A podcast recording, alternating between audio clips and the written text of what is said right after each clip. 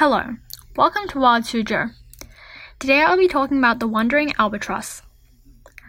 The wandering albatross doesn't have a definite location, but they spend most of their time flying and gliding around the southern and Antarctic Ocean.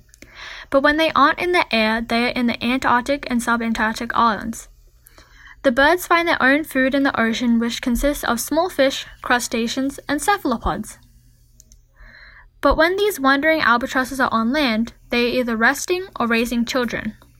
They can start mating at 11 years and will live for about 50 years. The parents will stay and watch the egg, and it will hatch after 11 weeks, then go off to hunt without it until it's old enough to live on its own. Their population is currently at around 25,000. The thing that sets these birds apart is their size. Their wingspan can become 11 feet and their length is about 1.5 yards. They weigh close to 20 pounds. They are mostly white but have black wings spotted with white and pinkish beaks. It was also named after the Greek hero Diomedes. What do you think of this giant bird? Wild Suzhou, I am Palm Tree, and thank you for listening.